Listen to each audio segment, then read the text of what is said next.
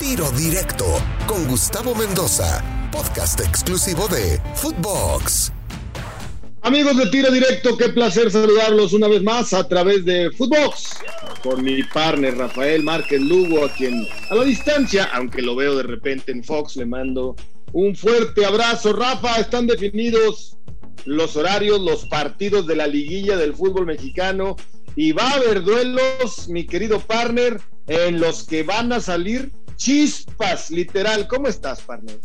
Muy bien, mi querido partner. Como siempre es un placer eh, acompañarte, por supuesto, aquí en Footbox. Y pues a pesar de que nos veamos seguido, partner, en el canal, pues tú sabes que siempre es un gusto poder platicar contigo. Y más ahora con el repechaje, ¿no? Que la verdad, digo, no sé qué pienses, partner, pero salvo el partido de San Luis Santos, o de Santos San Luis, la verdad que los otros tres es lo que uno debería de pedirles, de exigirles a los equipos que nos regalen en el torneo, en el torneo regular, partner, ¿no?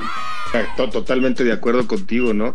Salvo ese duelo es como decíamos en el barrio, ¿no? La llevaba robada, ¿no? Eh, ese que ese equipo la lleva robada. Pues así la llevaba Santos y sobre todo por lo que vimos en el último juego de la jornada 17 entre estos dos, en donde San Luis pues, tuvo una postura medrosa defensiva, echado para atrás, a ver si le salía un contragolpe. Que en ese juego tuvo un penal que Berterame falló, pero en este sí de plano Santos tuvo un poquito más de fortuna a la hora de definir, fue contundente y, definió el encuentro merecidamente, como bien dices. Pero los demás partidos, Rafa, de verdad, qué buenos partidos de fútbol. Oye, habría que decirles durante las 17 jornadas, si no ganan no les pagamos, güey.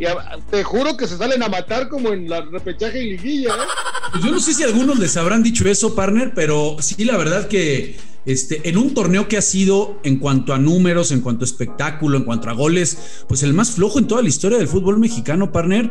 Eh, la verdad que ves estos tres partidos, insisto, dejando fuera ese que ya mencionábamos de San Luis Santos, y, y es muy agradable las posturas, ¿no? Y yo creo que nos sigue eh, ratificando lo que siempre hablamos de nuestro torneo tan particular, ¿no? Que muchas veces es mejor saber llegar y cómo cierra sobre el final, a pesar de haber tenido eh, un muy buen torneo, ¿no? Y ahí lo dejo porque me parece que pues yo no daría tan favorito en los cruces tanto América, que entiendo que tiene una diferencia de puntos importantes sobre Pumas, y el tema también de Monterrey, ¿no? La inercia con la que entran estos dos partners, pues yo no los pondría eh, para nada, los dejaría como víctimas, ¿eh? Al contrario, me parece que Monterrey, más allá de que Atlas hizo un muy buen torneo, sale como el, como el candidato, me parece, a seguir avanzando por la calidad del plantel, porque es un equipo que sigue demostrando que sabe, partner, jugar estas instancias, gana la final le pega dos veces a Cruz Azul. O sea, los partidos importantes el equipo del Vasco los gana.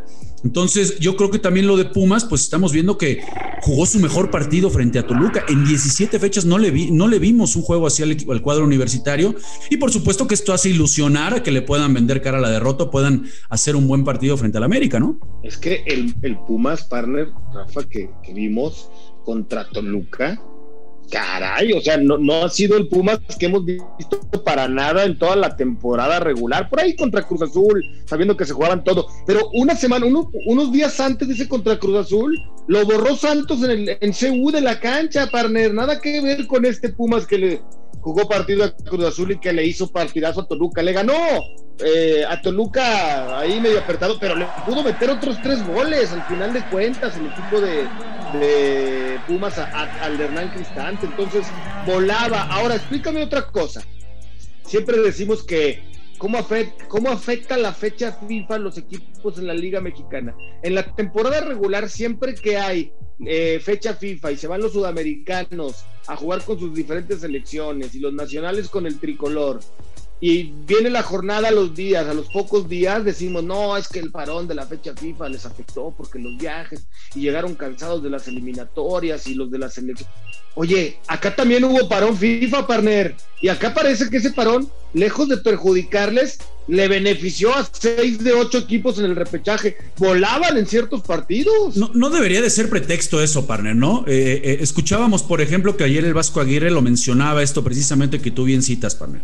Decía, a ver, América, Cruz Azul, León y Monterrey son los equipos que más nos hemos visto afectados, ¿no? Y, ponía el ejemplo de, Cruz Azul diciendo, bueno, pues no pudimos realmente nunca trabajar eh, una semana larga con los futbolistas, era prestarlos, regresar y nada más recuperarlos, darle un toque en lo físico y ponerlos a jugar. Yo con todo respeto, partner, para este tipo de equipos no me tomo ese, ese pretexto. ¿eh? Estamos hablando de, que el ejemplo te lo puso América, el ejemplo te lo puso León entrando entre los cuatro primeros y no acusaron ese problema de no tenerlos, no lo utilizaron como pretexto. Son de los planteles más amplios con los que cuentan. Yo te lo entendería esto si de repente le sacas futbolistas, pues no sé, a plantillas en donde pues con todo respeto no tienen la jerarquía o la profundidad de banco de estos cuatro que estamos hablando, ¿no? Creo que no, no va por ahí el poner el pretexto, insisto, porque pues América y León te dieron la clara muestra de que sí se podía, ¿no? Más allá de tener todas estas bajas, de estar jugando dos torneos, de mandar a seleccionados a cumplir en las fechas FIFA, yo creo que para los planteles vastos no debe de ser un, pretexto, mi querido partner. Sí, estoy de acuerdo, ¿no? Sobre todo planteles con ese grosor, con eso, con eso que, que que tiene Monterrey, que tiene Tigres, ¿no? Que tiene América, porque bueno, Santos Laguna, por ejemplo, tiene un buen plantel, pero no tiene el grosor que tienen los antes mencionados. Pero bueno, vamos con la liguilla, partner. América Pumas, a ver, América Pumas.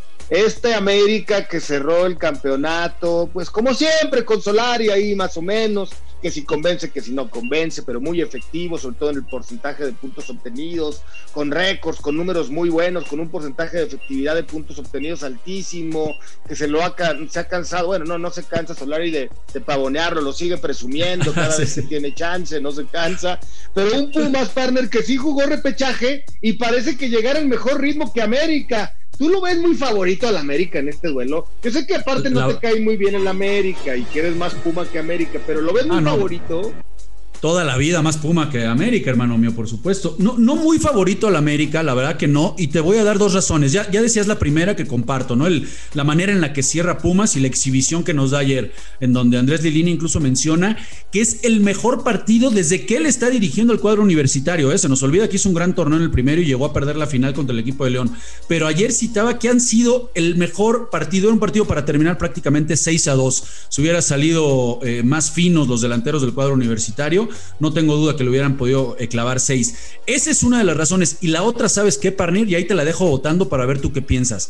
Me parece que lo que hizo la selección peruana, rompiendo a Quino cuando no tenía que jugar, le das en la torre a un futbolista importantísimo que cuando no ha estado en el terreno de juego con América en ese medio campo, América lo suele pagar. ¿eh? ahí a Careca o a Careca para que le echara la mano y al final de cuentas no se la echaron y bueno, terminó esta lamentable lesión de Aquino. Pero aquí aplica, sí, ¿eh? Sí es una baja medular fundamental para el accionar de Solari del América. Pero aquí aplica lo que estábamos hablando hace rato. América no se puede escudar en eso, partner. Tiene a Richard Sánchez, tiene al Chavo Naveda, tiene pues un plantel en teoría justamente de los más importantes de la primera división para poder sustituir cualquier tipo de bajas. Entiendo que no es lo mismo jugar con uno que con otro, pero definitivamente América no puede, no debe, no debe de poner como pretexto la ausencia de Aquino, más allá de que todos entendemos y sabemos que el que no esté Pedro va a ser una gran ausencia para las Águilas. No, y sobre, y sobre todo, partner, a ver, no se nos puede olvidar que eh, Santiago ha sido muy criticado y creo que por eso el, comentario que hacíamos, de que constantemente resalta la cantidad de puntos y, lo bien que lo ha hecho, ¿no? En todo el año, no nada más en este torneo. Pero ya se le empiezan, me parece, a exigir a Santiago. La manera en la que lo deja fuera Pachuca, la manera en la que juega la final y lo deja fuera el Monterrey. O sea, si, si hablábamos de un lado de Monterrey, que ha sido un equipo muy irregular, pero que los partidos importantes los sabe ganar y sabe jugarlos, tendríamos que hablar de lo, contrario con el equipo de América, que es muy regular, que sabe jugar, eh, digamos, este maratón, ¿no? Eh, que es nuestro torneo largo, nuestro torneo de 17 fechas, pero que después en los partidos importantes, en los mata-mata, pues no ha cumplido. Esa es la realidad. Y a ver, el americanismo, porque ni, me queda claro que ni tú ni yo somos americanistas, eh, partner, pero el americanismo siempre te dice que pues si no levantas el título es un fracaso. Entonces, eh, yo creo que por ahí sí se empieza a acumular cierta presión sobre, sobre el proceso de Santiago si este llegara a quedar eh, eliminado por los Pumas, ¿no? De acuerdo, totalmente, ¿no? Ya se le prenderían las alarmas en rojo. Favorito, partner, América Pumas, ¿quién avanza para ti? Voy con Pumas, partner, voy con la inercia del cuadro universitario. Pues yo también, sabes que no deseo otra cosa más que eliminen al América y voy con el cuadro de Pumas. Y Atlas Monterrey ¿con quién vas? ¿Cómo lo ves este Monterrey que ya lo has dicho varias veces conmigo, me lo has platicado y ahora lo vamos a reiterar aquí en Footbox? Este sí sabe jugar a toma y daca. Sí, sí, sí, este pega, pega, ya sabemos la calidad que tiene. Eh, mira, el, tema de América y Atlas es, es muy. Eh, me parece que estos dos equipos partner van a apostar al beneficio del reglamento. Con esta nueva modificación de que ya no hay gol de visita eh, fueron las dos mejores defensas a lo largo del torneo. Y si alguna fortaleza mostraron fue precisamente eso, ¿no? Lo difícil que era llegarles, entrarles, el poderles hacer gol. Solamente recibieron 11 anotaciones en el torneo. Entonces, yo creo que van a apelar a eso, a que al final del día, si no les hacen gol y si terminan con el empate global, pues acceden ellos a la siguiente fase. Yo creo que por ahí tiene que ir lo del conjunto de Atlas. Eh, el tema es este parón, ¿no? Para, para América, para Atlas. Vamos a ir más adelante con lo de León, por supuesto, con lo de Tigres pero yo no sé qué tanto partner les pueda eh, afectar este parón. Son casi tres semanas las que están sin actividad. Eh, no es nada sencillo en esas tres semanas seguir con el ritmo de competencia, a diferencia de lo que ya veníamos platicando de Monterrey, ¿no? Que al final recupera futbolistas. Me parece que el, el, envío anímico de lo que hace con Cruz Azul, de ganarle la final al América, pues yo le tendría que poner mi fichita al equipo de Monterrey. Tiene mucho más pegada, aunque bueno, si ya salió Cruz Azul campeón partner, pues ¿quién le niega a la, afición del Atlas poder soñar en que esta es la buena. Para serte sincero, lo veo muy parejo más allá del golpe individual de Monterrey. Y justamente por ese golpe individual me voy a tener que decantar por rayados, pero sí creo que es una de las eliminatorias más parejas. León Puebla, digo, Larcamón y su Puebla vuela, la verdad juega bien al fútbol, ha cerrado de manera espectacular, pero mi gallo en esta liguilla en global, más allá de que mi corazón es verde y blanco y no por el León, sino por los guerreros del Santos Laguna. Mi gallo es León. voy contigo, voy contigo. A mí, a mí León es un, es un, equipo que me encanta cómo juega.